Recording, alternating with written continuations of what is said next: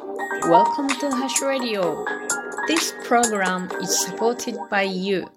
ハッシュです。いやいや、買い物に行ってレジに並んで、はい、合計いくらですって言われて、財布を忘れるっていうのは本当に恥ずかしいことですね。だけどこれが1ヶ月に1回、もしくは2ヶ月に1回ぐらいあるのは本当に恥ずかしいことですね。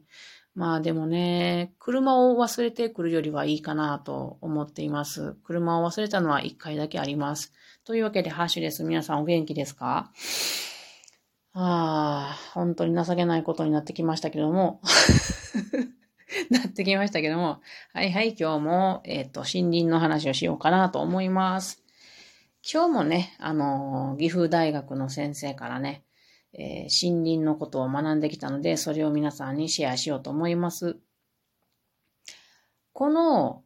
森林の講座はですね、森の来歴について学ぶ講座なんですね。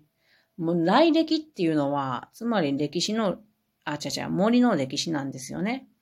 森の歴史って考えたことありますか？私はないかなでも、今日先生がね、その森の歴史を調べる方法とか、あとその後考えることであるとかを、あの、教えてくれてて、すごい面白いなと思いました。皆さんの周りの森は、昔、どんな風だったのかなって想像がつかないですよね。それを結構可能にするというか、まあ、本当かどうかというと、それはもうわからないところはあるんですけれども、ある程度推測ができるっていうのがね、結構ロマンがあって面白いなって思いました。これは全部で5回の講座やったかな。で、今日は2回目なので、あと3回が楽しみでございます。さて、えー、どうやって調べるかっていうことですよね。うんうんうん。想像つきますか？えっとね、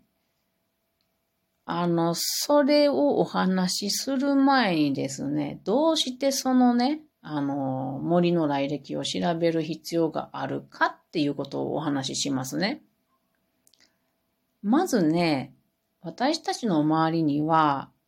森林がありますけども、これ3種類に分かれるんですね。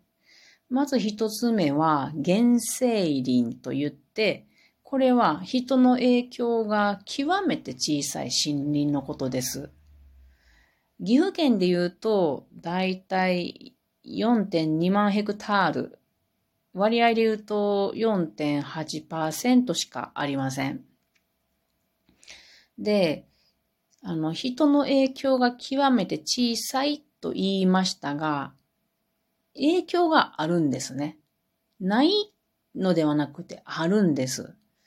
で、先生がおっしゃってたのは、日本には純粋な原生林、つまり人が全く入ってない原生林っていうのはないっていうことなんですね。これなぜかというと、あの、木を切って、まあ、あの、お椀とか、いろいろ生活の必需品を作っていた木地師が入っていたり、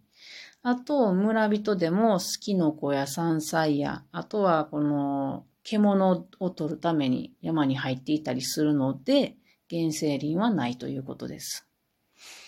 で、次の、えー、森林の種類としては人工林ですね。これ私たち結構短い身近にありますよね。岐阜県の場合35.8万ヘクタール。えー、っと、41%が人工林です。森林のね。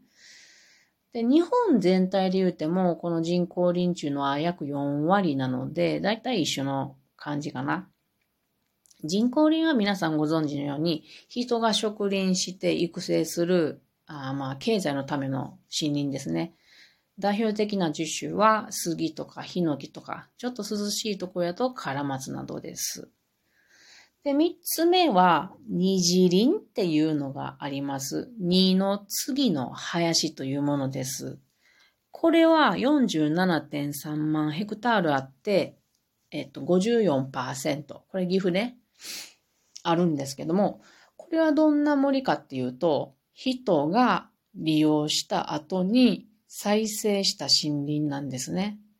昔、その、まあ、人がね、炭を作るためにとか、焼き旗をするためにとか、あと落ち葉書きをするとか、薪を取るために人が利用してたんやけども、その後まあ、放っておかれたり、うんと、忘れ去られたりして、こう再生してくる、勝手に再生してきた森林なんですよね。で、この二次林が、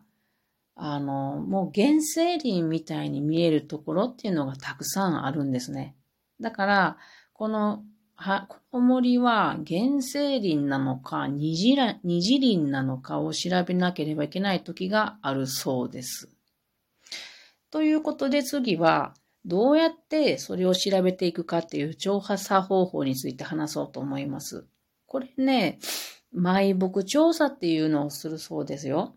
埋木っていうのは毎日の前に木って書いて埋木調査。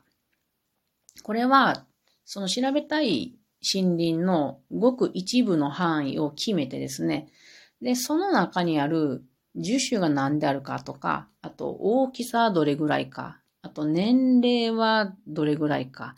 それからあと、まあ、樹幹って言って、木の冠って書いて樹幹って言いますけど、この様子はどんなんかっていうのを調べて、えー、記録に書き出すそうなんです。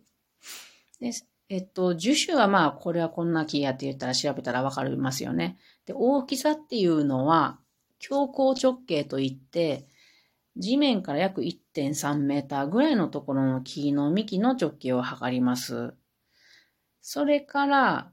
もう一つ、こう、木の高さね、一番上までの。これも測るそうです。これ結構大変な作業だそうで、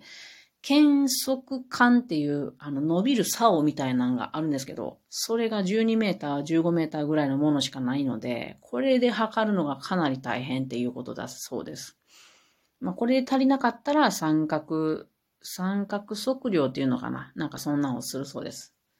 で、あと年齢をどうやって調べるかなんですけど、たまたまその、あの、近くとかにね、あの、切られた木があったりしたら、そこそこで年輪測ったらまあいいんじゃないかと思いますけど、なかなかそんなもんない。で、木を切るわけにはいかないのでね、これ人の土地なので。なので、えっと、成長水というね、こうドリルをぐんぐんぐんぐん入れてって、で、その中にこう木の材が入ってきますよね、年輪とか。で、それをまた抜き取って年齢を調べるっていうのをやったり、あとこれの、えっと、なんかで、電気版っていうか、デジタルマイクロプローブっていうのがあるそうなんですけど、これは、これは、もう、もうちょっと、あの、1ミリ幅のドリルをぐーっと入れてって、で、年輪に当たると、こう、遅くなるそうなんですよ、進んでいくのが。で、また抜けたら速くなって、年輪で遅くなってっていう、この、あの、リズムっていうので、えー、年、年齢を調べるっていう、そうだ、そうですよ。ちょっと難しいね、こんなの。で、こういう風にして、だいたいこう、木の大きさとか、樹種、年齢を調べた後にですね、で、その、それらの結果を見て、さらに、えっ、ー、と、うん、あ、そう、結果を見て、あの、いついつ頃に、例えば今日聞いた話では、飛騨地方の小川っていうところの実例でしたけど、先生が調べたね。ここはえっと、原生林に見えるけども、実は90年前に一斉に木々が生えてきたようだっていう過程がたったそうなんですよね。過程過程っていうの？とりあえずこうであろうっていうことね。で、それが出た後に、その地域で、その90年前頃に大きな自然災害がなかったかっていうのを調べたり、あとそこら辺の風土的特徴を考えたりするそうです。これは、ここの小川で言うと、飛騨で一番焼き畑が行われていた地域だったんですね。大体太平洋戦争頃まで行われていた。だから焼き畑が原因かとか考えたり、あと、この小川っていうとこは金の産地であったそうなんですね。で、周りにいくつも行動の跡が残っているとか。で、あと近くに、あの、千の木平という地名が残るとかね。この地名とかでも考えるそうなんですよ。今では何にもないのに、千の木平、この千の軒先の軒の平やから、かつてここが集落やったんじゃないかっていうことが考えられるそうなんです。面白いね、この地域の名前っていうのも。あの、話変わるけど、浜松の天竜のね、天竜も林業が盛んなとこなんですけれども、山しかないのに、まあ、川と山しかないのに、船が明るいって書いて、船ぎらっていうとこがあったんですよね。これも不思議な名前やな。やっぱり多分、木材の、あのー、盛んな頃の名前なんやろなと、ちょっと想像したりしてましたけど、はい、話は戻って、で、まあ、その焼き畑とか金の産地であったとかいうことを、あの、風土的な特徴も考えて、あとは現地の人に聞き込んだり、話を聞き込むことが大切なそうなんですけど、結果、ここの小川の、あの、二次林なのか原生林なのかどうかって思ってるところは、えっ、と、かつてここではゴールドラッシュがあったとして、で、その金を作るためには火力が必要だ。で、そのためには大量の白炭、あの、黒い炭じゃなくて、白い炭の方が作るのは難しいんやけど、火力が強いんですね。日持ちがいい。なので、その白炭を作るために木を切ったのではないかっていう結果が出たそうです。まあ、これが本当に正解なのかどうかっていうのは、ちょっと誰にもわからないけど、おそらくそうではないかっていう。こういうことを考えるのが森の来歴を調べるっていうことだそうです。面白いね。私もやってみたいなと思いました。それでは皆さん、またね